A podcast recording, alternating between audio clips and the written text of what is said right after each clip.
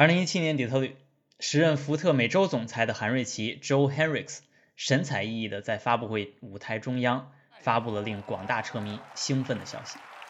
Ladies and gentlemen, I'm pleased to finally announce that we are bringing back the Ford Bronco in 2020. This is a no-compromise mid-size 4x4 utility. 福特将在二零二零年带回他们的经典越野车车型 Bronco。等等，什么是 Bronco？其实我和大多数正在听节目的你一样，对这个名字相当陌生。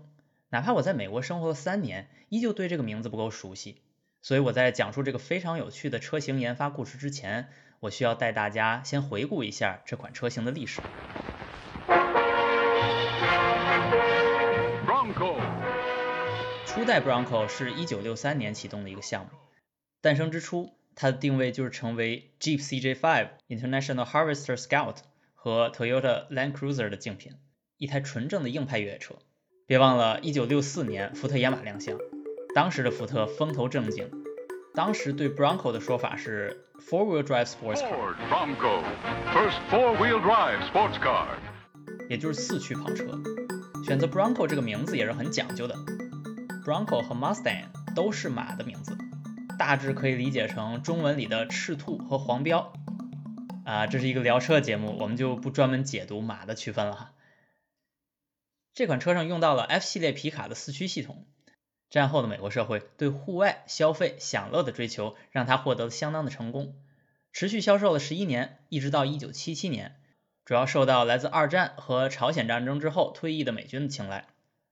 当时的电视广告里充满了对越野驾驶冲坡、飞坡和牛仔骑 Bronco 马之间的类比。我们来听一段广告。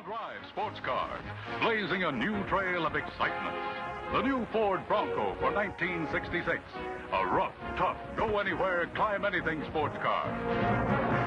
Choice of powerful six or big new 200 horsepower V8 engine. Clear out snow in 它同时推出了三款带舱盖带门的 Wagon，也就是我们现在意义上的 SUV。不带舱盖带门的 Sports Utility，也就是皮卡，还有不带舱盖不带门的 Roaster 敞篷车。如果你看到它电视广告，你就会惊讶的发现，这个自由的不带盖不带门的敞篷版居然没有安全带。放到那个年代，一九六六年到一九六八年，确实安全带不是法律强制，所以只能说当时美国人玩的真是浪。不过最终三款车型中，只有带盖带门的活到最后，敞篷和皮卡都没能成为主流。二代 Bronco 诞生自1978年，正值第二次石油危机的前一年，整个西方世界，尤其是美国汽车市场都受到高油价带来的巨大冲击，汽车小型化是当时的主旋律。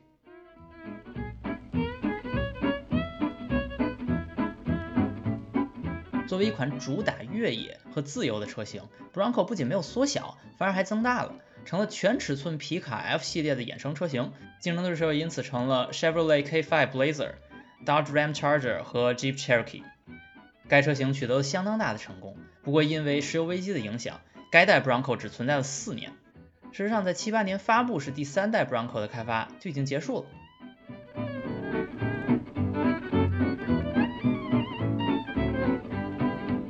三代 Bronco 解决了二代 Bronco 的一些问题，比如采用了更适合公路驾驶的独立前悬，发动机引进了电喷技术等等，更多的是延续了精神和设计理念。但是当时的市场已经开始对 Bronco 这样的大 SUV 不那么感兴趣了。不过这代 Bronco 进入了澳洲市场，本土生产，本土销售。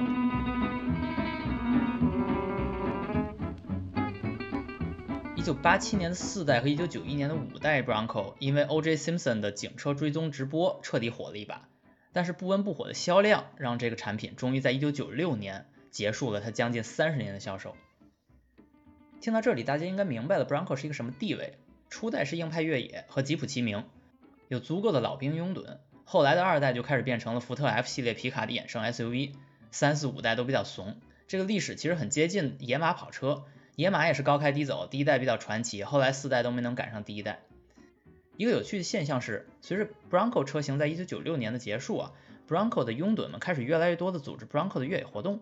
逐渐把这个车型的热度又带了起来，老车的价格也逐年上升。福特当然能够观察到这个有趣现象，甚至内部呢还有对 Bronco 车型热衷的员工，私下就搞起了复兴 Bronco 的地下党。就是说有一个呃内部的一个小组织，就当时他可能没有名字啊，或者说大家都不不直呼他的名字，叫那个 Bronco Underground，就是大家有点像一个地下党一样。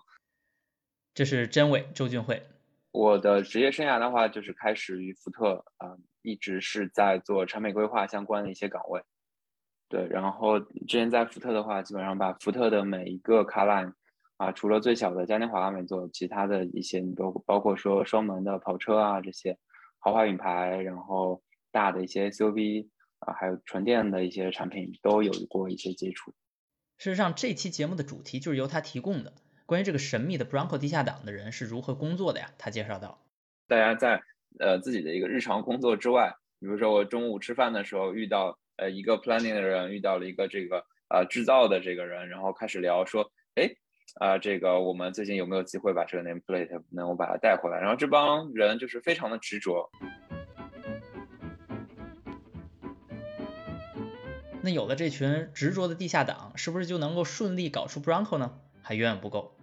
Bronco 代表的自由越野的精神啊，在这个时代有着大把的 SUV 来满足。如果你还记得两千年是福特集团在全球拥有沃尔沃、捷豹、路虎、阿斯顿马丁，加上自有的高级品牌林肯和水星这些豪华品牌啊，当时被统一一个叫 PAG 或者叫 Premier Automotive Group 的子公司管理，隶属于福特集团。而沃尔沃、路虎呢，都有各自的 SUV 产品，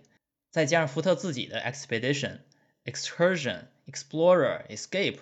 这家公司最不缺的大概就是 SUV 了。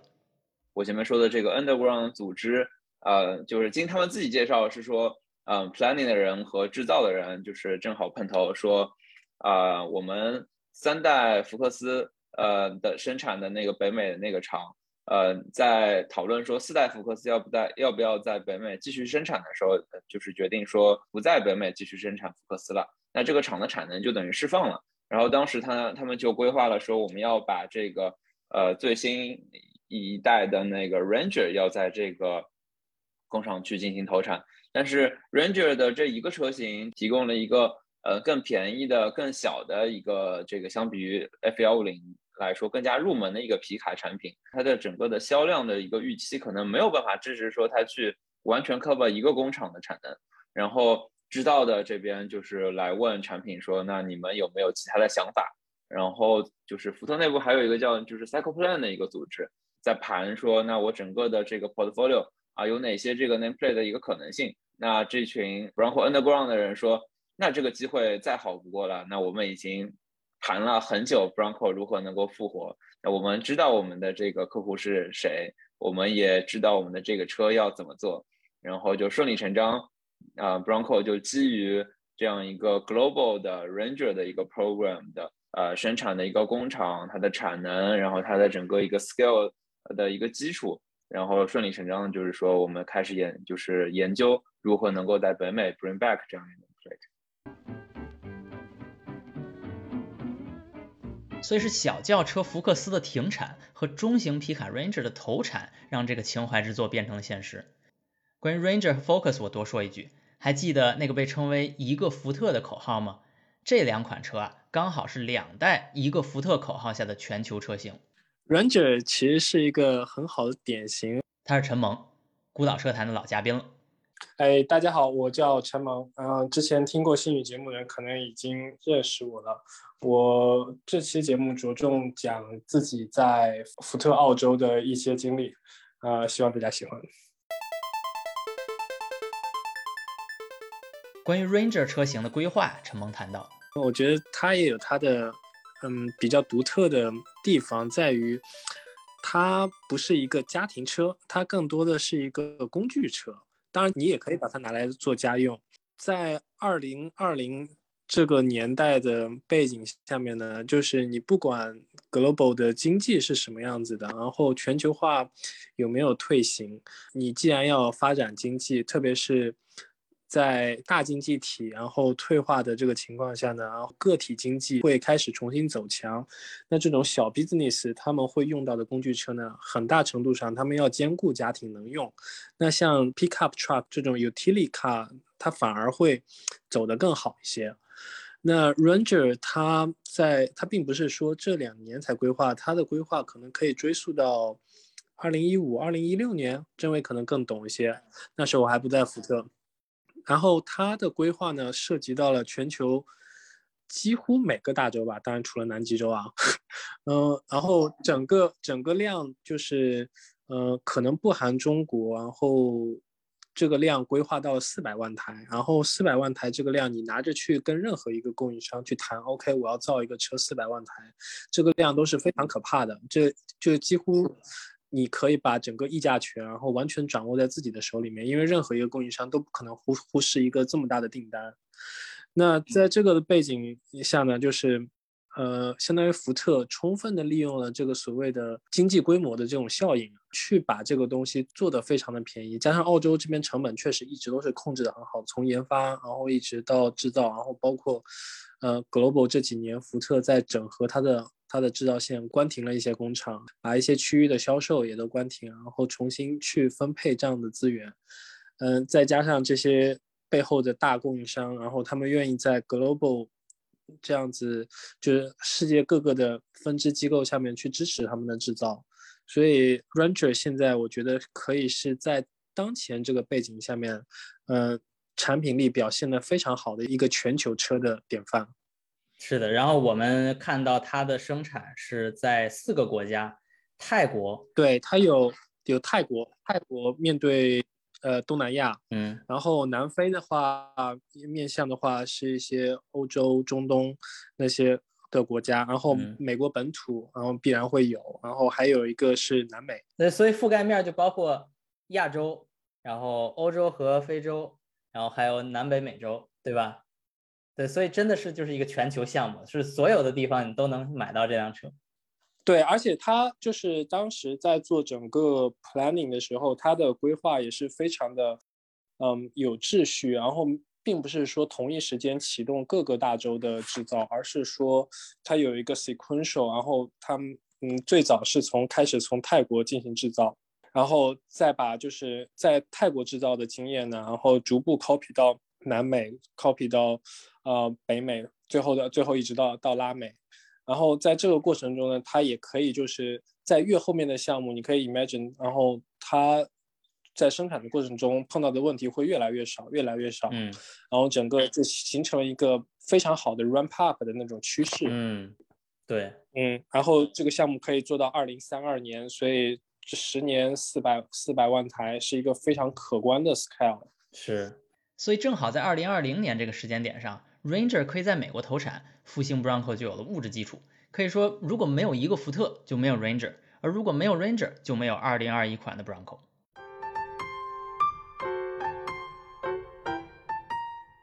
说到这儿，我们就可以正式聊聊这个新的 Bronco 的定位了。而这就要提到一个关键人物——福特现任 CEO Jim Farley。他此前是 Lexus 的副总裁。他在 Bronco 项目启动时啊，很警觉。他认为啊，除了忠实的粉丝们之外，能不能可持续？丰田 FJ Cruiser 高开低走的销量成绩就是它的前车之鉴。他觉得说，上来买这个 name 复活的 nameplate 的那些人，就是那些一直在期盼这个 nameplate 呃能够复活那些死忠粉丝。但是你如果只去迎合这些死忠粉丝的需求，那这个产品它不是一个就是复活之后它能够持续的为一个公司带来利润。然后持续的能够给自己的的后续的一些产品迭代研发，去能够提供源源不断的动力的一个产品。那它的这个产品的一些底层逻辑也好，它上来的这个呃目标的人群的一些定位也好，就出现了一些偏差。就虽然说你可能说我复活一个 nameplate 确实是为它的中粉去开发，但是我们还需要在这个中粉之外去找到它更广阔的一个销量的一个来源。也是在它的这样一个建议的基础之上，我们可以看到说 Bronco 这个车的话。嗯，他在复活这个 nameplate 的时候，其实有有一些这个额外的一些想法。就虽然说他是瞄着那个牧马人上，然后也是希望说能在牧马人基础上去做出一些改进，但是他的很多想法是说我如何能够把 Bronco 的这个 nameplate 从一个复活初代的这样一个硬派越野的这样一个车型，然后能够把它触及到更多的一些消费者。如何触及更多的消费者呢？一点就是说，他们把呃前轴就是沿用了 Ranger 上的那个。呃，双叉臂的这样一个设计。啊，当然后轴还是硬轴的一个设计。那还有一点是，他们把 Bronco 这个 nameplate 还放在了一台小 Bronco 上，啊，那个是基于一个城市 SUV 呃的那个 platform，一个 C2 platform 上面做的，然后也在那个车的那个城市 SUV 基础上做了很多越野的一些改进，然后管它叫那个 Bronco Sport，啊，然后那个车的话就有点类似于像 Bronco 历史上的一个小的那个版本的一个车型 Bronco Two，就是说我希望说能够借助这个 Bronco 这个名字的这个影响力，然后让更多的人。啊，一些普通的一些家庭的用户能够接触到这个硬派越野的一个元素上，就相当于说，一个是平台上面相比于现有竞品的一个优势，呃，这个呃迭代，然后另外一一方面的话是希望说这个 nameplate 要有更广大的一个，有点类似于像这个 nameplate family 的一个概念。那 FJ Cruiser 还有什么经验教训呢？FJ Cruiser 在北美市场，它把它复活之后。那为什么没有成功的吸引到特别多的这个用户？如果只有那一批 FJ 的丰田的忠粉买过之后，其实你后续的一些消消费者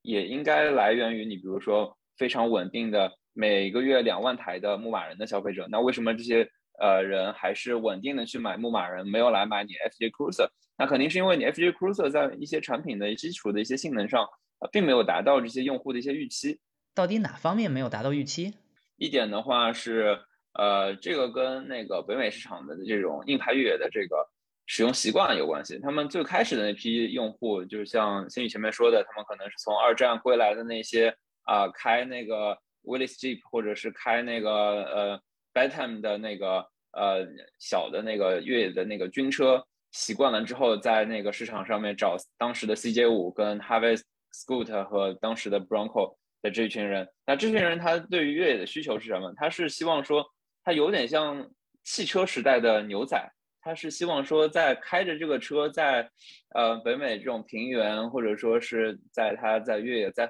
爬石头的这个过程中，他能够和这个大自然有一个非常亲密的接触，他有一个 open air 的这种这种感觉在里面。FJ Cruiser 完全没有考考虑到这一点，它是就是依然是一个传统的那个。就是硬顶的一个 SUV，它的顶是就是封闭式的，啊，然后它虽然说应该是有一个小天窗，但这个天窗就是比较传统的那种类型的，啊，就是那种 TBS 的单片式的那种，可以呃斜起来给给你开车的时候能透透气的那种设计。那对于你越野的时候，这种呃能够和大自然融为一体的这种感觉是完全不能比的。那它跟牧马人的这个呃比较上面就一下子就差了。OK，牧马人能敞篷，FJ 不能。牧马人还有一点是特别有优势的，就是说它的那个视野，啊，因为它是一个专门给这个车型打造的一个平台，因为迭代了很多年嘛，它的那个设计里面有一个特别有优势，它的那个前悬特别的短，甚至于如果你把那个前保不看的话，它的前轴的位置比它的那个水箱格栅的位置还要再靠前一些。OK，牧马人前悬短，FJ 前悬长。还有一个比较独特的设计，那个牧马人一直沿用下来的是它的那个机盖，呃，它不是完整的覆盖整个车头的，轮包位置是有点类似于古代车，啊，轮包是单独的，然后呃，这个机盖只覆盖那个发动机舱周围区域。那这样的话，其实你就你能很清晰的看到前方的路况。那呃，牧马人的这种视野的这个设计，北美这些硬派越野的这个爱好者。他，你比如说，他周末去爬石头，一个必须的这个产品要素。但是我们在 FJ Cruiser 其实其实他并不能看到，而且 FJ Cruiser 还因为它就是就是刻意去做它那个复古的那个造型元素，它的整个的那个机盖的这个处理，然后跟它那个车轮的那些处理，呃，就是在基于一个比较正常的，你比如说 Forerunner 的那种平台的基础上打造出来之后，它的车头显得特别的厚，就是你。正常你站在车外看上去那个感觉确实挺好的，但你在车内看出去的话，因为它机盖变高了，所以它的视觉的这个可嗯怎么说就是 visibility 的那个下视野反而更差了。那对于你越野的这个需求来说，其实就是根本就没有满足。OK，牧马人机盖窄，视野好；FJ 机盖宽，视野差。所以福特 Bronco 需要做到的是至少改善上面的三个特征：能开棚、前悬短、视野好。他们是怎么做到的呢？它有一个呃车顶是完全是一个可开启的一个这个设计，包括说它有一个模块化的那个硬顶啊，甚至还提供了一个软顶的一个那个附件。它还有那个为了提供一个更好的视野，它把它整个的那个 IP 仪表台往前移，就是相比于它的那个，嗯，平台上面另外一台那个 Ranger 的那个 Work Truck，它把 IP 往前移了一段距离之后，你相当于你的坐姿离车头就更近了。但新的 Bronco 的机盖也挺宽呀，就算坐姿更近，也不能完全达到牧马人机盖的效果呀。为什么不直接照抄牧马人的设计呢？你毕竟不能跟牧马人做一样的设计嘛，不然你就完全看起来像个牧马人了。就是美国人对这种，呃，我为了虽然说我达到目标是同一个，但是我不能用跟你一样的手段，他必须得稍稍微有点创新。另外一个的话就是，呃，我们在看初代 Bronco 的时候，其实能看到用了很多那种直线条的那个设计，在它的机盖两侧其实有两个凸起，那两个凸起的话。在当时的那个越野爱好者，就是直接就是用它来做一个参考，比如说你看出去这条线啊，就相当于说是你知道你的车轮的这个前方的这个位置。然后在这一代的新的 Bronco 上，就是直接在那边做了两两个突出的，呃，有点类似于像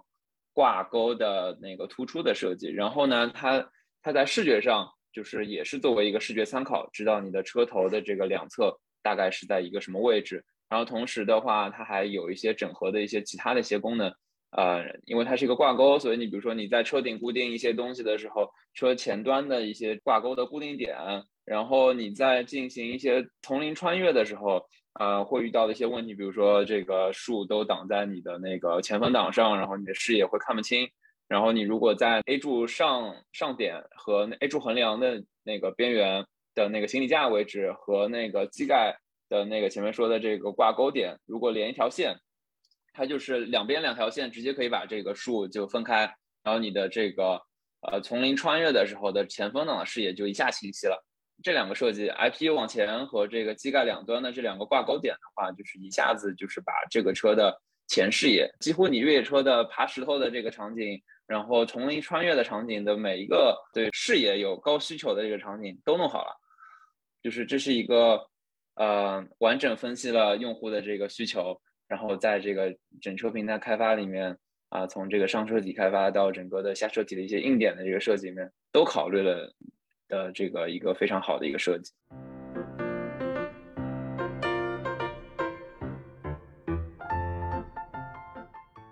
这部分太精彩了，福特用当今中国那些新势力们最善用的工作方式——用户思维。来解决一个特殊的用户群体的痛点，作为老旧传统车企，是不是很反常？上来决定了要复活这个项目之后呢，他们就去买了一台那个 Wrangler，然后开到那个活动的现场，就跟现场的那些呃牧马人的用户说：啊，我们确实是想要去做这样一个车，但是呃，我们虽然说以前做过，但现在对我们来说都是新手，毕竟已经二十多年不干这个 segment 了。然后我们想来学习一下，那你们给我们讲讲，你们用这个车的时候有一些什么样的一些这个问题？我的天啊，福特的人买了一辆牧马人去参加牧马人爱好者的越野聚会，这太狠了！他们观察到，就是说很多牧马人的用户，因为你为了那个，你比如爬石头，你可能会需要一个特别巨大的一个接近角啊，然后特别巨大的那个离去角，然后整个车轮。如果是外径越大，就是说它的那些那个攀爬的性能肯定会也会更好。呃，越野车的话，它就是一般就是计算轮胎的话，计算外径嘛，就是一我们正常民用车它可能是那个，你比如说像什么二四五呃五五 R 十八，但是在越野车那边它可能就是直接说它的外径是多大。你比如说正常的呃一些普通的越野车，它可能是给你一个三十英寸外径。三十英寸外径的是比较普遍的，然后比较大的那些呃车轮的选择可能会到达到三十二或者三十三，那视觉效果上就已经非常非常巨大了。然后，但是很多的那些牧马人的改装的用户，他们会去在车上装三十五外径的、三十七外径的啊。那这些车的话，你本来它就是前后都是硬轴。前后硬轴了之后，它的整个的一个转向性能，然后它整个的一个那个 ride 就本来就比较差了，然后你还要再去做一个升高，就是因为你本身你车只能支持到三十二外径，你要扩大到三十七外径的话，它整个的那个轮包它就有冲突嘛，你必须要去做一个升高，然后呢还需要去替换很多的这些悬架的这个设计，就是非常的危险。就是对于这些硬轴车，然后你去做一些底盘改装，然后在那个不是在越野这种低速工况下，你在公共道路上，尤其是在高速上进行驾驶的时候，就是你在 YouTube 上搜那个叫什么 Wrangler Death Wobble，你会搜到非常多那个就是改装的像末日战车的那些车。然后开着开着，突然整个前轮就开始扭起来了，就整个前轴扭起来。原来连改装大轮子带来的 death wobble 都要处理，那福特是怎么处理的呢？因为我提前看到过他们 program paper 嘛，然后就知道，他直接就是在这个车的这个 base 的这个版本上面，就直接就做了原厂的三十五英寸的一个大轮的一个选装包，然后所有的那个耐久测试也好，驾驶性的这些测试啊，操控的测试前期全都做了。那就相当于我直接原厂就给到一个，嗯，你后市场改到的这个呃车轮尺寸的这样一个选择。那你的日常使用的安全性，然后你日常驾驶的一些操控和你在那些越野极限场景下的一些需求，就直接在前期就可以兼顾。听到这里，我是非常的感动。我想大家也意识到了，这台老旧内燃机越野车的开发，应用到了如今最被新势力们推崇的用户思维。那具体实践上他们是怎么做到的呢？在 Bronco 的这个项目上，福特的做法是说，你造型不是有很多这个创新的 idea 吗？那那个呃，我们前期造型提 idea 的时候，经常会出现他不知道自己靠不靠谱，他只是先提出来，然后被工程被动去做验证。那我们直接去做一个这个小团队，我们把啊那个呃工程前期开发的这些 vehicle architecture 的人。然后这个呃造型呃前期有创意的这些人，然后产品的一些人，呃以及一些其他的一些部门，比如说那个市场部那边鉴别客户需求的一些人，让他们做到一起。那我成立一个非常小的一个这个 studio 的一个团队，我让这些人呃就是去想说啊，那这个车的这个用户的这些里程里面有哪些痛点是没有被满足的？你就比如说像呃 Bronco 的这个前期的这些。呃，这个呃越野的这些需求，我如何能满能满足呢？那造型它可能有个想法说，那我需要有一个可开的一个车顶，那很快的那个工程就可以做一个那个快速的一个呃这个想法说啊，快速的一个验证。那我如何能够通过说我的一个白车身的一个设计一个变更，我把呃整个车身侧围的这样一个传统侧围的这样一个设计，把它变成是一个类似于内内置防滚架的一个设计。那我呃我的结构件直接就是这个内置防滚架的话，那我的外面的这些覆盖板啊，我的这些覆盖件是不是就没有了一些成立的这个呃这个需求？那我就直接就是做做成了一个可开可拆卸的一个车顶。再包括说呃造型呃提的一些其他的一些不靠谱 idea，造型说我需要有一个非常好的一个改装潜力的一台车，那我希望说我的那个外覆盖件，你包括说它的可前格栅，我希望说它的那个翼子板啊，它都能够可拆。啊，那这个设计来说，其实对于那个工程，它其实前期验证的时候，它就需要去有很多的这个人机的验证。那你可能你在那个数模里面去做一些分级的时候，这些东西可能特别的不可见。那福特当时的一个做法是说，我去做一个那个快速模型，然后这个快速模型的话，它可能它的数模它不是完全锁定的版本，那但是它去做前期的一个快速验证，去验证一些创意。你包括说。那这个车门的拆卸下来，它的装在后备箱里面，这个操作是不是符合人的基本的操作的这个逻辑啊？然后整个的这个车顶的拆卸是不是足够便捷？那它到底应该如何去做这个设计？然后你就会看到，就是新宇前面在那那个网页上面看到的啊，一个呃跟现在的最终量产版的 Bronco 长得特别不像的一个基基础的一个车型，然后旁边摆了一堆那 3D 打印的件。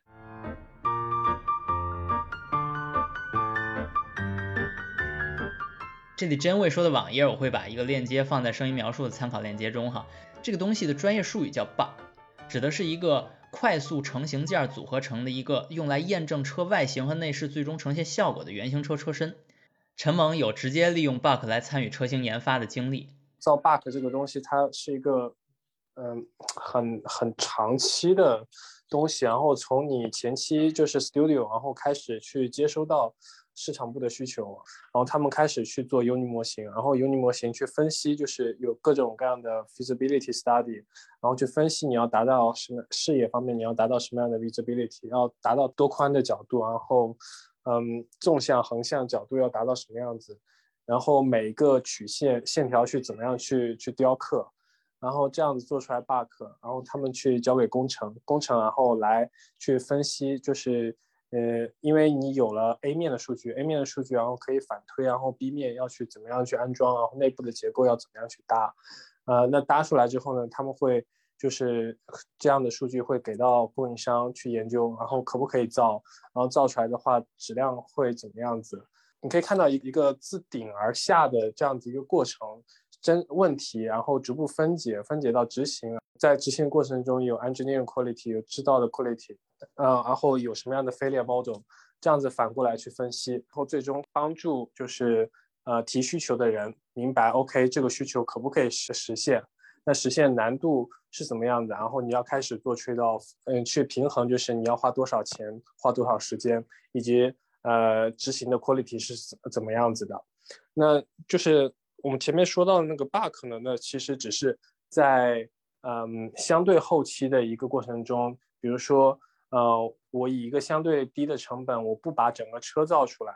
啊，那我只去搭一个 IP 的 bug，然后嗯，像 Bronco 的话，我猜可能应该是做一个前舱加上一个中舱，就是只有 IP 和那个挡风。这样子一个 bug，然后去呃去研究，那我这样子样件造出来的话，我能够达到什么样的视野？然后我的驾驶员坐在里面的话，会有什么样子一种感受？这样子以一个相对相对低的成本做出 prototype 的座舱来。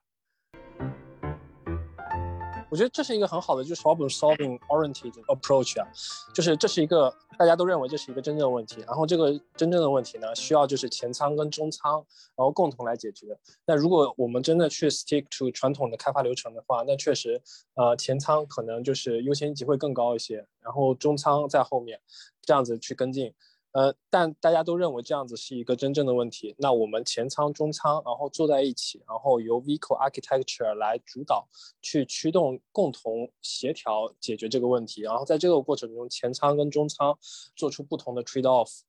我觉得这是一个很好的 approach 啊。福特即便用了大量的所谓用户思维来驱动 Bronco 的开发，也没有丢掉一个作为老牌车企对人机交互验证的把控。用 bug 快速成型来加速车的整体设计验证，是 Bronco 故事中一个非常吸引我的亮点。这不仅仅是一个技术创新的故事，更是一个高效团队协作的故事。然后大家来试说，那这些需求、这些造型的需求、这些产品的需求，呃，是不是具有可行性？那在人机上是不是符合常理的、符合操作的逻辑的？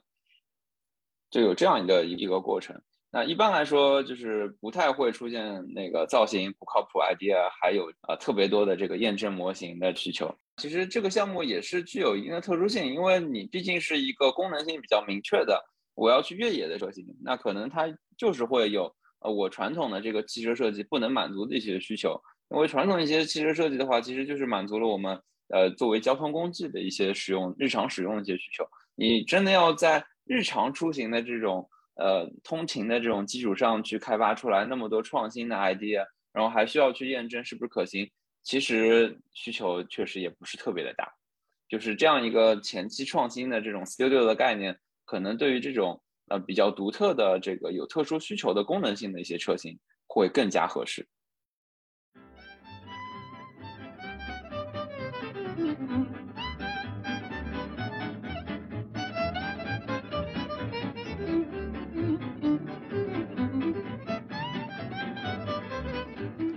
更紧凑的团队，高效的沟通，执行了这款特殊的车的研发。福特让改善用户体验这件事儿真正做到了较为直接快捷的落实。这就会联想到同样以高效著称的中国造车新势力们。关于他们，真伟说，一方面也是因为我们很多的新造车，它的想法也是，呃，就我前面说过，它的那个互联网造车啊，然后它用软件定义汽车的一些想法，他觉得这些这个功能、这些体验，最终我用软件去实现。我只要能够呃比较智能的调用全车的一些硬件的一些功能就能就可以，但实际上，嗯，汽车这个产品其实它还是有很多功能性一些硬件上面能够去做一些这个前期工程呃设计，你不管是平台还是上车体的一些改变啊，然后能够让这些创意能够成功落地的。中国现在一些新造车上我们也能看到这种需求，你包括说，你像。你有他在那个上来第一台车上面那个 ES 八上去，嗯，呈现的那个呃女王副驾的那个概念，就是说中国的这种呃呃 co family 这种城市里面的这个夫妻，一般坐在副驾的这个人的这个家庭地位，不像那传统的欧洲、北美这些用户，他坐在副驾的这个人呃的这个家庭地位可能要稍高一些。我们会希望说，那是不是在副驾能够提供一个更加舒适、安心的这样一个选择，所以才会有一个女王副驾的这样一个设计的产生。那有了一个女王副驾的这个需求的话，你会发现说，ES 八那个车的那个设计有很多的变化，比如说它没有手套箱，你比如说它的空调是一个分体式的一个设计，它把一部分的那个对于那个车内空间的侵占，它挤到了前舱，然后它才会有一个那么巨大的那个副驾的一个腿部空间。然后另外一个例子是，呃，理想那个 L 九，理想 L 九上有两个例子，一个是它那个冰箱，它那个冰箱就是说鉴别到说家庭用户有挺多恒温冰箱的这样一个需求，不管是冰镇饮料，还是说是那个奶瓶的那个接近四十度的恒温的需求。然后呢，它需要有一个特别大的，就是因为你驻车情况，然后可能整车断电情况，还都需要有一个保温需求。然后它有一个特别大的那个。压缩机供电的，呃，压缩机的设计的那个冰箱，那它这个设计如何去实现呢？它把它放在了 console 后方下端，然后直接用整车的高压去给它供电，啊，然后就相当于说是从整车的三电架构，然后整个的这个呃座舱内部的一个设计上集成了这个这样一个冰箱的一个设计。那这个设计的话，就相当于你比。正常的传统的那一些豪华厂商在后备箱里面去放一个冰箱的整个设计，就更加的集成化，你车车内的这个取用就更加方便。L 九上面还有一个那个下翻屏幕，能够供二三排的这种家庭用户能够，嗯，比较方便的在后排欣赏娱乐内容的。它那个屏幕是为了做高度的集成化，然后能够让后排两边的用户都能看到。它不是把屏幕放在正中间嘛？那它它是在那个白车身里面直接就是定义说我的呃前端的天窗和后端的天窗当中的那个横梁直接去容纳它整个那个呃屏幕的那个收纳机构啊，然后就相当于说我在前期的那个项目定义里面直接有这个需求，然后就拉通了所有的那些包括车身啊，包括这个内外饰的一些设计，然后去实现这样一个这个功能。那其实。就怎么说？虽虽然说这些项目的开发时间可能压缩特别短，他们也怎么说？某些层面上也实现了这种硬件层面上的一个创新。但是我们就是说，也是希望，呃，有更多的这种中国的新造车啊，中国的一些自主品牌，它能够不满足于啊，我只是用软件啊，我只是用一些这个自动自动驾驶啊，只是用一些这个数字座舱的一些这个。呃呃，软件服务啊，与这个娱乐服务来满足这些用户，而是能够通过一些硬件上的创新啊，能够呃让这个汽车这样一个产品，这个一百年来这个延续不变的一些设计，能够啊有一些迭代，然后能够满足更多的这个用户。我非常同意这个观点哈，我们现在大多数传统车企都被新势力们带入了一个所谓软件定义汽车的思维方式当中。无限压低传统的机械电子领域的成本，企图用 OTA 软件升级解决一切开发上的问题。但实际上，汽车作为一个大型交通工具，它有相当的实体属性，是没法简单用手机来类比的。不是所有的汽车问题都是软件问题。而今天探讨的 Bronco 开发故事也给了我一个耳目一新的感觉。关于这件事儿，在传统车企工作的陈萌也有他的观点。他们现在打拼下来的。呃，市场份额，然后争取到的时间，去想一下，就是更多的、更 fundamental 的创新点可以在哪里？比如说，就是刚刚真伟讲的，就是物理架构方面的创新，然后这些我觉得就可以作为所谓的 moonshot，然后为公司，就是为国内新势力厂商提供更长远的竞争力。节目聊到这里就接近尾声了，这是一期让我很受启发的节目。不仅仅是因为这是一个传统势力的回归，更重要的是，从我这个工程师的角度，我看到了传统汽车工程实践中可以改善创新的地方，和它具备超越软件 OTA 的潜力。有些人认为汽车就像手机，特斯拉之于福特就像苹果之于诺基亚，搞机械是反革命的，是没前途的，搞软件才有价值。而 Bronco 的案例告诉我们，软件和硬件、新势力和旧势力、传统思维和用户思维，他们并不是你死我活的较量，而是可以互相促进、互相学习的协作。如果只用旧方法、旧工具，Bronco 是不可能在四年内搞定的。但如果只用软件升级，不顾及硬件和车本身，它是没法搞定对应的那群牧马人的爱好者需求的。而且别忘了，Bronco 是个纯油车。福特在2022年用用户思维造了一台纯油车，也可以很酷。与其用二元化思维去抬高自己、打倒对方，不如去用解决问题的精神，不管立场，去找到最优的解决方案。这才是汽车行业里取得成功的要义。好了，本期孤岛车谈就到此结束。如果喜欢，欢迎点赞、关注、转发。我是罗新宇，我们下期见。